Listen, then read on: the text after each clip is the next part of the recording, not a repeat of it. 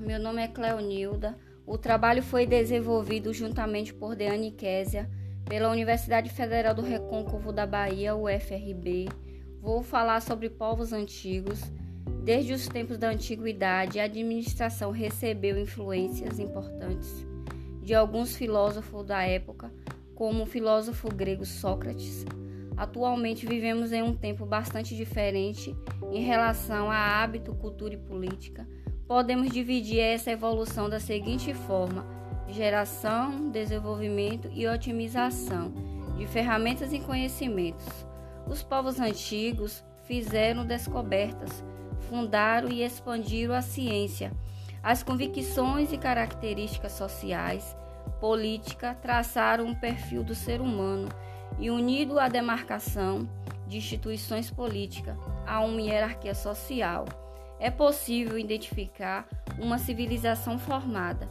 Os precursores que significaram a existência das civilizações surgiram em um período chamado Idade Antiga, época reconhecida na história como a que estabeleceu as primeiras culturas e patrimônios.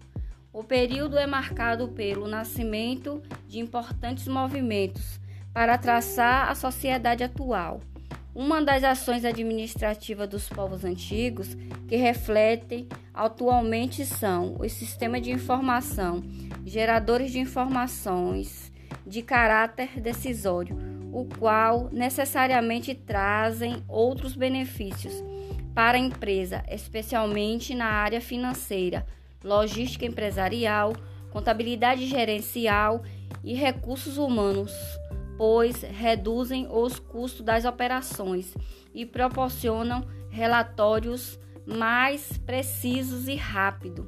A Rede Globo assume uma postura hegemônica no cenário de transmissão de conteúdo, com caráter telesivo, sendo considerada a maior canal de TV do Brasil.